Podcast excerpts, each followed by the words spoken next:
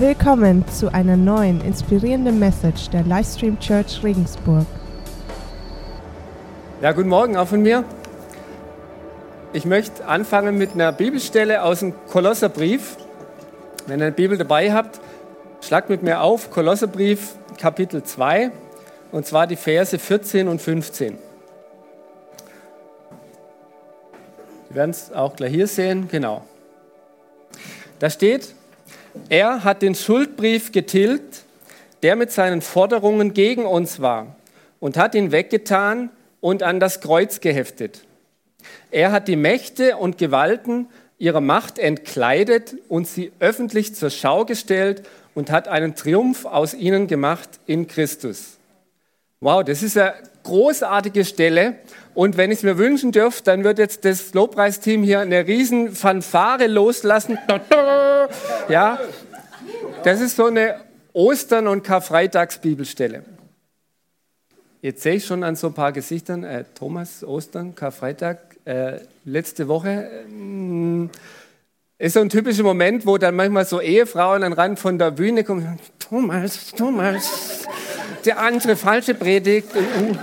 Aber nee, nee, ist alles, alles korrekt, ähm, alles geplant so. Es kann durchaus sein, dass du jetzt ein paar Sachen heute hörst, die du schon fünf oder zehn oder zwanzig Mal gehört hast. Das kann passieren und ich nehme das in Kauf. Ähm, es hat einen ganz einfachen Grund, weil ich rede jetzt einfach von mir. Ich brauche manchmal ein bisschen länger, bis ich Sachen verstehe. Also bei mir kann es durchaus eine Woche nach Ostern brauchen oder noch länger, bis ich verstanden habe. Ostern und Karfreitag, ich würde mal sagen, so ganz im groben ich weiß schon, um was es geht und ich weiß, was passiert ist und ich weiß ungefähr, was es bedeutet. Ne? Also Jesus ist gestorben für die Sünden der Welt und er ist auferstanden. Das ist soweit alles klar in meinem Kopf. Und ich habe, wenn du mir die Frage stellst, schön, das ist passiert und was, was heißt es jetzt für dich, Thomas, dann könnte ich dir auch eine Antwort geben. Da habe ich eine Reihe von fromme Antworten parat, die könnte ich ziemlich schnell, wenn du mich nachts wächst, könnte ich das sagen. Aber wenn ich ganz ehrlich bin, wenn ich ganz ehrlich bin, dann fallen mir eine Reihe von Fragen ein. Wenn du die mir stellen würdest, dann könnte ich nicht so einfach darauf antworten. Ähm, also, Jesus trug die Sünden. Okay, soweit waren wir. Ja? Er trug auch meine. Okay. Er ließ sich dafür freiwillig ermorden. Für meine Sünden. Hm. Also, da gibt es die Mörder und die Kriegsverbrecher und die Kinderschänder und die und für die hat er natürlich die gerechte Strafe, die die ja verdient hätten, auf sich genommen und bezahlt. Okay. Aber ich in der Reihe, also ich bin ja jetzt so ein, ja, ich sage jetzt mal nicht perfekt, aber so ein Bagatellsünder oder Gelegenheitssünder oder so. Ne? Ähm, sterben wir sind ja so, so gut erzogene, anständige Leute. Und wie, wie reagieren wir, wenn wir ein großzügiges Geschenk bekommen? Sagen wir, hey Jesus, also hey, echt vielen Dank, ja, der, aber du, also jetzt, das wäre wirklich nicht nötig gewesen. Also gleich zu sterben, das wäre echt nicht nötig gewesen. Ja, jetzt guck mal, zum Beispiel meine Kinder.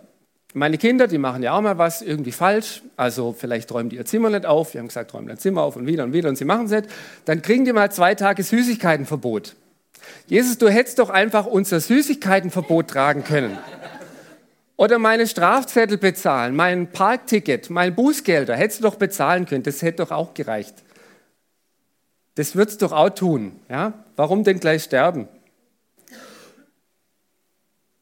Wir haben vorher gesungen im ersten Lied, mein Retter und Erlöser.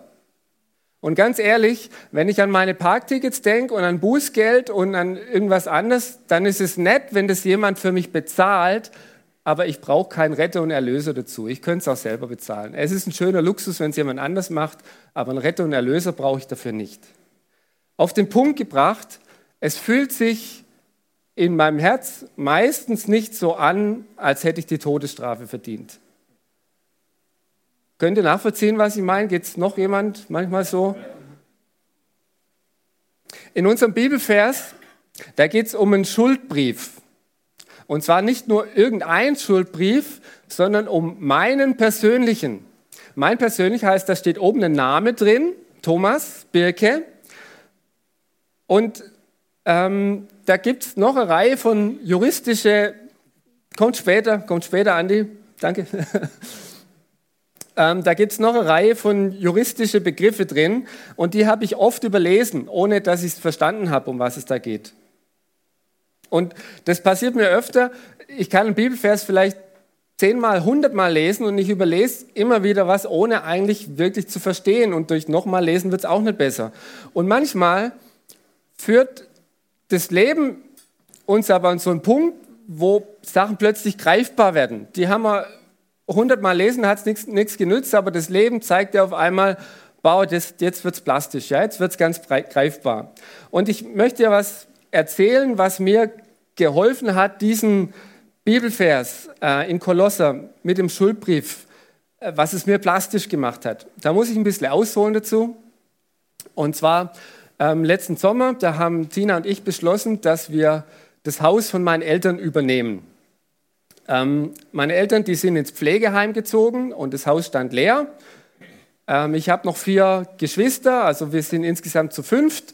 Und außerdem meine Eltern, die haben auch Geld gebraucht für das Pflegeheim. Deshalb haben wir das nicht einfach geerbt, sondern wir haben es gekauft, so ganz normal mit Geld und so. Ähm, jetzt haben meine Eltern 40 Jahre lang in diesem Haus gewohnt. Und meine Eltern haben, ähm, können sehr viel Dinge sehr gut, aber was sie nicht so gut können, ist Sachen wegschmeißen. Ja, jetzt waren die 40 Jahre in dem Haus drin und meine Geschwister und ich, wir waren etliche Wochenende damit beschäftigt, da Sachen rauszutragen. Das könnt ihr euch gar nicht vorstellen, was es für Sachen waren. Ja? Da wart ihr noch gar nicht auf der Welt. Schallplatten. Wer kennt noch Schallplatten? Ja, da gab es Kartons voller Schallplatten und Möbel und Teppiche und alte Kleider und Zeug. Wir haben Container gefüllt. Also nicht Papierkörbe, sondern so sechs Kubikmeter, äh, acht Kubikmeter Muldencontainer. Viele davon. Ja? Ähm, und natürlich war eine Menge Papier dabei, Berge, Kartons, Papier, Ordner, alles Mögliche. Jetzt gibt es noch ein paar Sachen, falls du schon mal irgendwie mit sowas wie Haus zu tun gehabt hast. Da gibt es eine Menge Formalitäten. Ja, am Anfang braucht man in der Regel eine Bank, die einem Geld gibt. Die musst du überzeugen, dass es richtig gut ist für die Bank, dir Geld zu geben. ähm, und dann brauchst du einen Notar, der macht so einen Kaufvertrag und die wollen alle eine Menge Papier von dir. Formulare und Zeug. Und äh, das ist ein ganz schöner Berg, das alles zu erledigen. Ähm, aber so am Anfang, das ging alles, das hat eigentlich richtig geflutscht und ging alles richtig gut. Ich dachte, ist ja gar nicht so schwer mit dem Haus kaufen. Ähm, bis zu dem Augenblick, wo irgendwann das Telefon klingelt und die Notargehilfin war dran. Die hat gerade den Kaufvertrag vorbereitet und sagt ja, Herr Birke, da gibt es jetzt noch ein Problem. Und zwar auf dem Haus, da sind im Grundbuch noch Grundschulden eingetragen. Hm. Also es war so, meine Eltern, die haben das Haus auch über Kredite finanziert von der Bank und ich wusste aber, das haben die schon vor vielen Jahren zurückgezahlt. Also war ich erstmal überzeugt, das kann alles kein Problem sein, das lösen wir schnell. Es hat sich dann herausgestellt, ja, das stimmt, meine Eltern haben diese Schulden zurückgezahlt, aber sie haben das nie jemand gesagt oder zumindest dem Notar nicht gesagt, der dann diese Grundschuld löschen würde. Ähm, deshalb war im Grundbuch immer noch ein Eintrag drin, der sagte, dieses Haus ist belastet mit so und so viel an Bank XY. Und es das heißt auch, dass keine andere Bank mir Geld geben wird mit dem Haus als Sicherheit, weil laut Papier gehört es ja schon jemand. Ähm, also muss man da irgendwas tun. Jetzt, äh, ich muss euch heute ein bisschen, bisschen stressen mit so ein paar Begriffen. Das ist ähm, ein bisschen eine schwierige Materie. Der nächste Begriff ist der Grundschuldbrief. Den haben wir vorher schon mal kurz gesehen hier. Und so ein Grundschuldbrief, ähm, der wird immer dann erstellt, wenn du von der Bank einen Kredit aufnimmst und die Sicherheit dafür ist ein Grundstück oder ein Haus.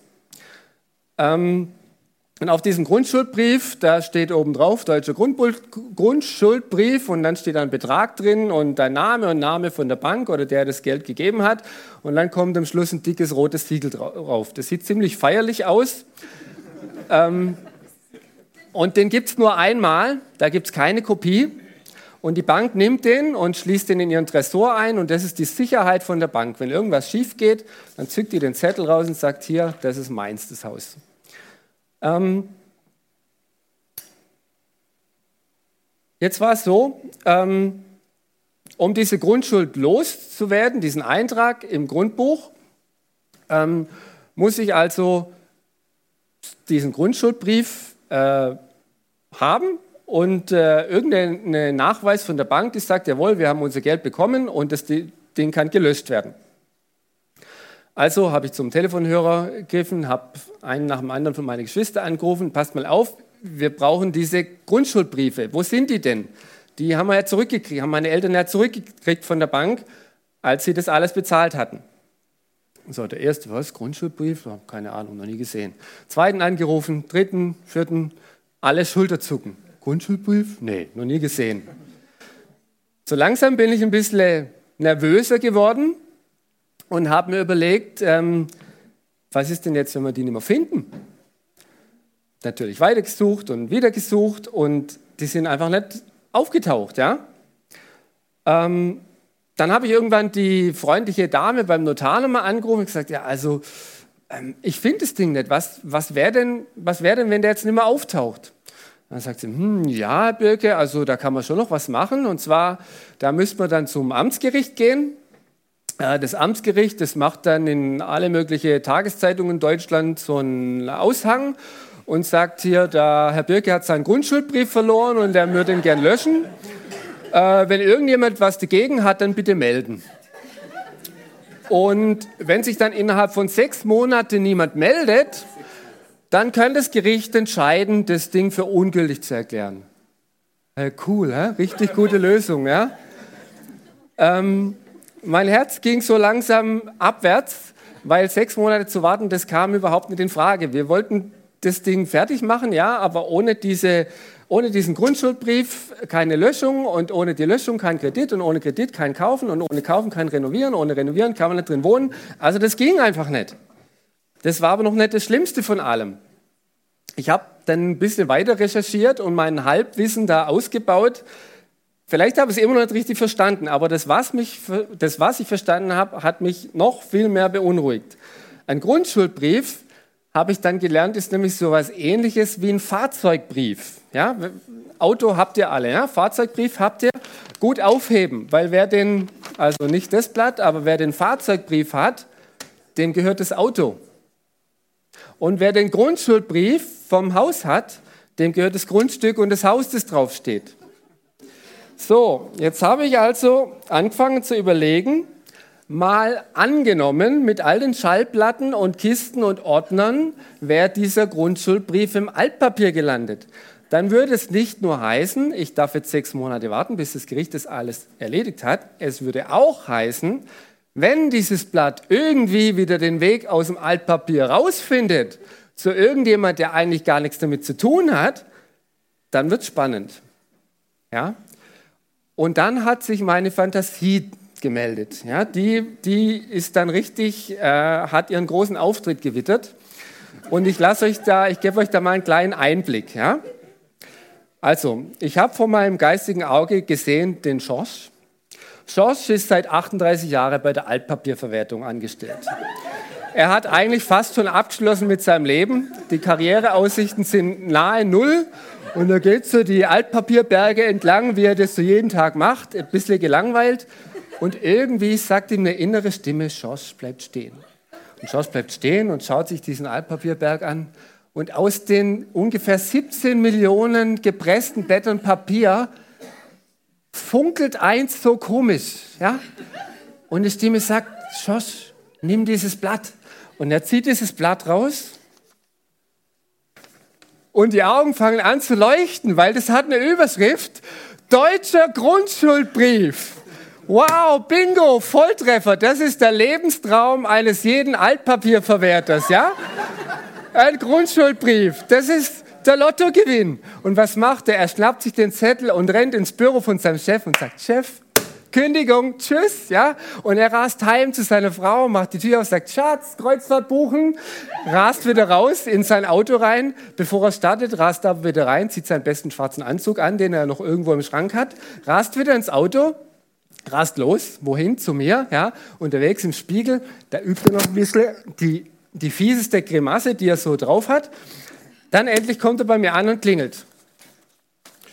Herr Birke, äh, ja, hallo, wer sind Sie? Kann ich Ihnen helfen? Ähm, wer ich bin, spielt eigentlich überhaupt keine Rolle.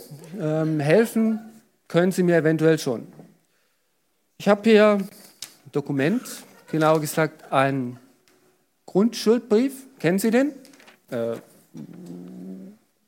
nee, was, was, was wollen Sie jetzt damit? Was? Sie schulden mir Geld. Ähm, und zwar eine ganz stolze Summe. Was, was, Geldschulden? Was, was, was, wer sind Sie überhaupt? Was wollen Sie von mir? 2,6 Millionen Euro, Herr Birke. Hä? Was, was, was reden Sie da? 2,6 Millionen, wer sind Sie überhaupt? Und, und Grundschuld, das, das Haus ist schon lange abbezahlt. 2,6 Millionen Euro, das Haus ist ja nicht mal ein Bruchteil von Wert. Was, was soll das hier? Also, langsam, langsam. Zurückgezahlt hin oder her, ist völlig egal. Ich habe diesen Grundschuldbrief, da steht drauf, gehört mir. Sie haben natürlich recht, Ihre Bude ist keine äh, 2,6 Millionen Euro wert, aber lassen Sie mich erklären. Hier haben wir einen Betrag von 65.000 D-Mark. Das war 1972, verzinst mit 10 Prozent per anno. Lassen Sie mich kurz rechnen, Herr Birke, unter Freunden abgerundet 2,6 Millionen Euro. Sie können zahlen in Bar mit Karte oder überweisen bis Ende der Woche. Danach kommt die Verpfändung. So, Gott sei Dank blieb dieser Schoss in meinem Kopf, in meiner Fantasie und er hat nie an meiner Haustür geklingelt. Nach ein paar Tagen haben wir tatsächlich alles gefunden, was gefehlt hat. Die Dokumente waren irgendwo im Keller.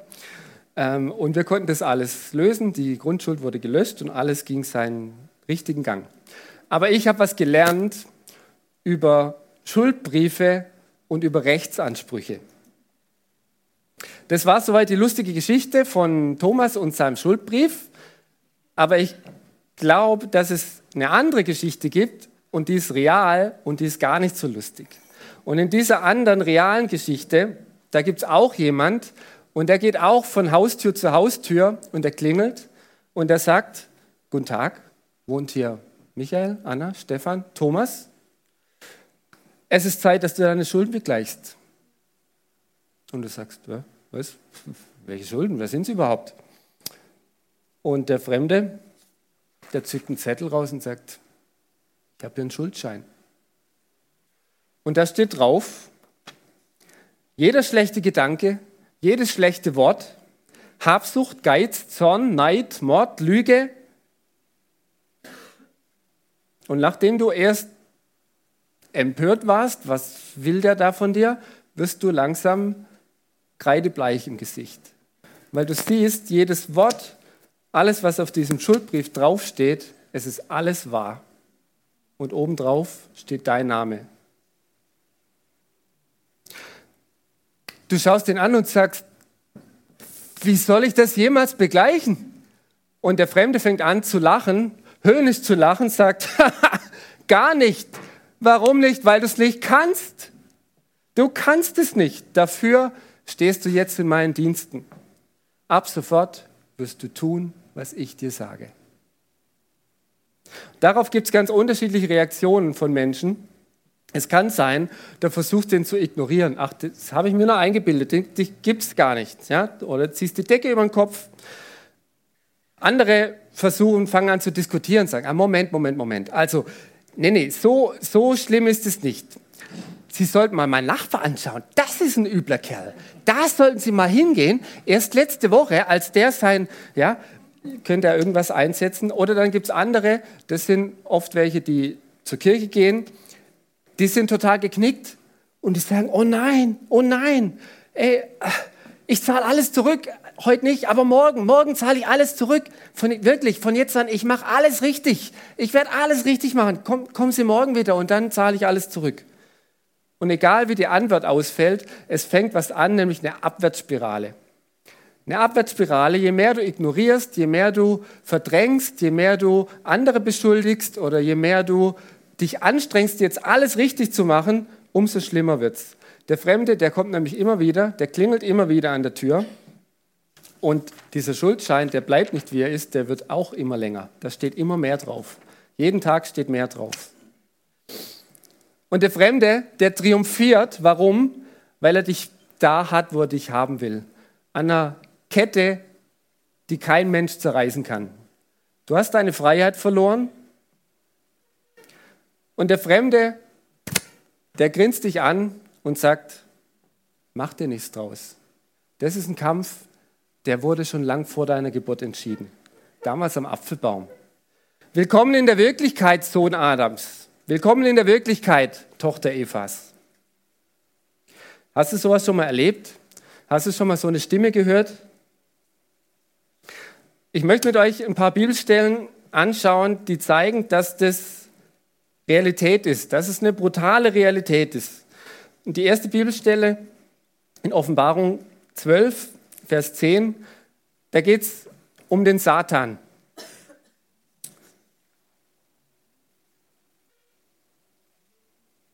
Offenbarung 12, Vers 10, der Verkläger unserer Brüder, der sie verklagte Tag und Nacht vor unserem Gott. Also der Teufel, der geht nicht nur hausieren, um uns unsere Schuld vorzuhalten, sondern er ist auch so dreist, vor den Thron Gottes sich hinzustellen und uns anzuklagen. Und wisst ihr, was das Schlimmste ist? Er tut es in vollem Recht. Solange es diesen Schuldschein gibt, hat er Recht mit seiner Anklage. Die Anklage ist vollkommen im Einklang mit den gültigen Gesetzen. Die zweite Stelle, die ich mir euch anschauen will, Römer Kapitel 1, die Verse 29 bis 32. Hier werden einfach die Menschen beschrieben. Keine besonderen, keine besonders schlimmen, die Ganzheit der Menschen, du und ich. Es gibt keine Art von Unrecht, Bosheit, Gier oder Gemeinheit, die bei ihnen nicht zu finden ist. Ihr Leben ist voll Neid, Mord, Streit, Betrug und Hinterhältigkeit. Sie reden abfällig über ihre Mitmenschen und verleumden sie.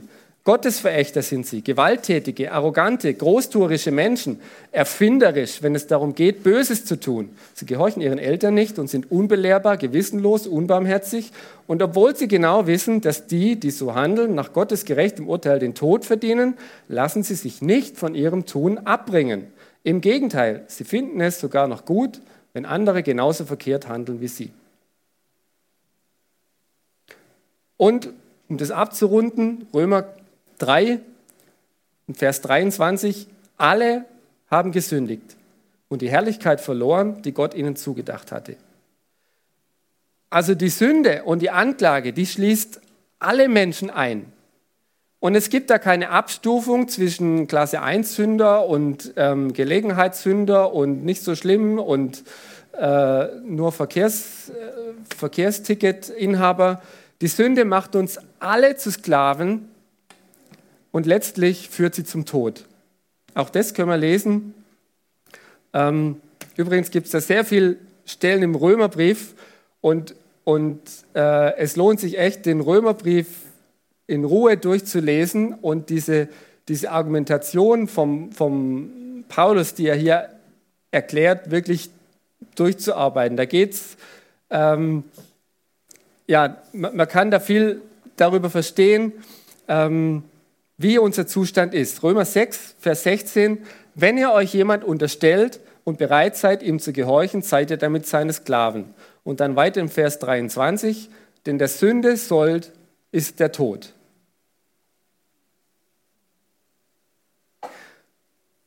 Gott sei Dank, wir wissen, das ist nicht das letzte Wort. Es ist nicht das letzte Wort, sonst müssten wir jetzt alle verzweifeln und heimgehen und könnten, was auch immer, uns die Kugel geben ähm, oder fressen und saufen, bis wir tot sind, steht woanders. Gott sei Dank, es ist nicht das letzte Wort. Aber bevor wir das jetzt ganz schnell auflösen und den Gnadenschwamm über alles machen, sagen, es ist alles super, möchte ich möchte ich uns es zumuten, dass wir im Moment an der Stelle verweilen.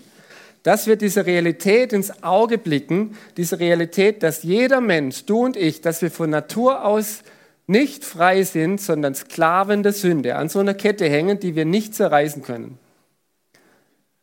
Und wenn wir nicht begreifen, dass es diesen verzweifelten, hoffnungslosen Zustand gibt, wenn wir nicht anerkennen, dass wir verloren sind, dann wird das Wort Retter und Erlöser niemals für uns Sinn ergeben. Du brauchst keinen Retter und Erlöser für dein Parkticket, aber für den Tod schon. Wir müssen anerkennen, dass es einen realen und rechtmäßigen Schuldbrief gibt, wo mein Name oben drauf steht mit einer Schuld, die unbezahlbar ist. Und erst wenn ich meinen Bankrott eingestehen kann und sage, Herr, Herr, sei mir gnädig, weil ich habe nichts, ich habe nichts, mit dem ich bezahlen kann, mit dem ich diese Schuld bezahlen kann. Erst dann, dann können wir dieses Wunder fassen. Dann verstehen wir, was Gnade bedeutet. Dann verstehen wir, dass es Gott war, der in Jesus für uns an unserer Stelle, an deiner Stelle und an meiner Stelle gestorben ist. Und zwar brutal gestorben ist am Kreuz und wieder auferstanden ist und dass er dir und mir diesen Schuldbrief abgenommen hat, mein und dein Name dick ausgestrichen hat und sein Name hingeschrieben hat und das Ganze bezahlt hat mit seinem Blut und besiegelt mit seinem Blut. Lass uns nochmal die ersten zwei Verse lesen. Er hat den Schuldbrief getilgt, das ist Kolosser 2, 14 und 15. Er hat den Schuldbrief getilgt, der mit seinen Forderungen gegen uns war und hat ihn weggetan und an das Kreuz geheftet. Er hat die Mächte und Gewalten ihrer Macht entkleidet und sie öffentlich zur Schau gestellt und hat einen Triumph aus ihnen gemacht in Christus. Und wir hören die Fanfaren. Da, da. Weil Jesus an meiner Stelle das abgeschnittenen Sein von Gott, die Ferne von Gott und den Tod durchschritten hat und am dritten Tag auferstanden ist, Deshalb ist Sünde und Tod entmachtet. Deshalb ist diese Kette zerrissen und wir sind keine Sklaven mehr. Wir sind vielmehr ohne Verdienst gerecht aus seiner Gnade durch die Erlösung, die durch Christus Jesus geschehen ist. In Römer 3, Vers 24. Nochmal, wir sind ohne Verdienst gerecht aus seiner Gnade durch die Erlösung, die durch Christus Jesus geschehen ist.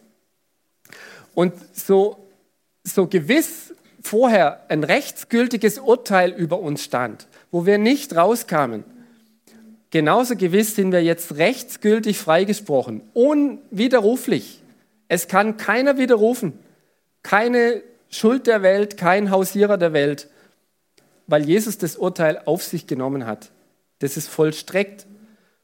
Und wir sind befreit, und zwar nicht im luftleeren Raum befreit, sondern zu einem ganz bestimmten Zweck um uns mit unserem ganzen Wesen an unseren Retter dran zu klammern und mit ihm mitzugehen, um ihm nachzufolgen. Und die Bibel sagt, dieses Festklammern ist so fest, dass wir ihm nachfolgen sogar bis ans Kreuz. Und unser alter Mensch, der soll ihm folgen bis ans Kreuz, bis an, an, zum Tod, seinem Tod ans Kreuz. Auch das können wir lesen, Römer 6, Vers 6. Was wir verstehen müssen, ist dies. Der Mensch, der wir waren, als wir noch ohne Christus lebten, ist mit ihm gekreuzigt worden, damit unser sündiges Wesen unwirksam gemacht wird und wir nicht länger der Sünde dienen. Vielleicht erinnert ihr euch noch, vor ein paar Wochen ging es schon mal um das Thema und äh, was mir in Erinnerung blieb, ist, war diese Geste, wir müssen uns totstellen der Sünde, ja? Das ist genau das Ding hier. Der alte Mensch, der ist für die Sünde tot, wenn er mit Jesus ans Kreuz ging. Vorher hatten wir keine Wahl. Wir mussten sündigen, wir konnten gar nicht anders. Aber jetzt sind wir mit Jesus auferweckt zu einem neuen Leben. Was machen wir, wenn es jetzt trotzdem mal wieder an unserer Tür klingelt und da einer steht und der behauptet, ich habe einen Schuldschein. Dazu habe ich eine kleine Geschichte gefunden, die mir gut gefallen hat. Und danach ähm, die Geschichte erzählt, der Satan hätte an der Haustür von Martin Luther geklopft. Und der Dr. Luther hier, der Reformator, macht das Fenster auf, antwortet, nein, der ist schon lange tot. Aber wer wohnt denn jetzt hier? Der Herr Christus. Darauf habe der Teufel sich schleunigst davon gemacht.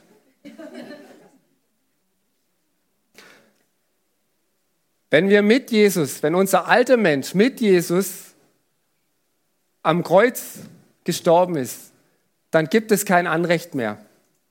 Da gibt es niemand mehr, ähm, da gibt es niemand mehr, wo der klopfen könnte und sagen, hier, Schuldbrief, den Namen kenne ich nicht. Auf meinem Schuldbrief steht jetzt Jesus drauf. Ich hoffe, dass es auch für dich ein bisschen greifbarer wurde, dass hinter diesem abstrakten Schuldbrief, dass da eine reale Kraft dahinter steckt, eine reale Autorität, nämlich ein geltendes, universelles Recht. Und das ist ein Recht, dem sich keiner entziehen kann und nicht mal Gott. Nicht mal Gott kann sein eigenes Recht brechen. Das tut er nicht. Und deshalb ist Rettung notwendig. Sie ist notwendig. Ohne geht's nicht. Ohne sind wir verloren. Und vielleicht, vielleicht ist dir deine eigene Schuld auch total bewusst. Vielleicht spürst du diese Kette förmlich und sie drückt dich zu Boden.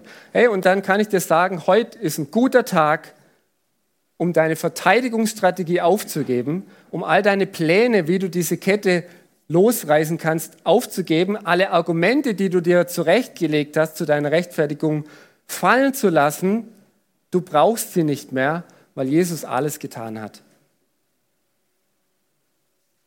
Die Band wird jetzt gleich noch ein Lied spielen und danach hast du die Möglichkeit, ein Gebet mitzusprechen. Und in dem Gebet kannst du Jesus deine Kapitulation bekennen. Du kannst sagen, ich höre auf dagegen zu kämpfen, ich höre auf, mich selber zu rechtfertigen, mich rauszureden, zu sagen, so schlimm ist sie gar nicht mit mir weil er alles getan hat. Und indem du das aussprichst, hast du die Chance auf den Beginn von einem neuen Leben in Freiheit. Vielleicht bist du auch schon mit Jesus unterwegs und es ist heute an der Zeit, dass du dich ganz neu dazu entschließt, dass dieser alte Mensch, dass der mit Jesus ans Kreuz geht. Und vielleicht geht es dir auch so, dass du jetzt mehr Fragen als Antworten hast. Und weißt du, auch das kannst du Jesus sagen. Sag's ihm einfach mit deinen Worten.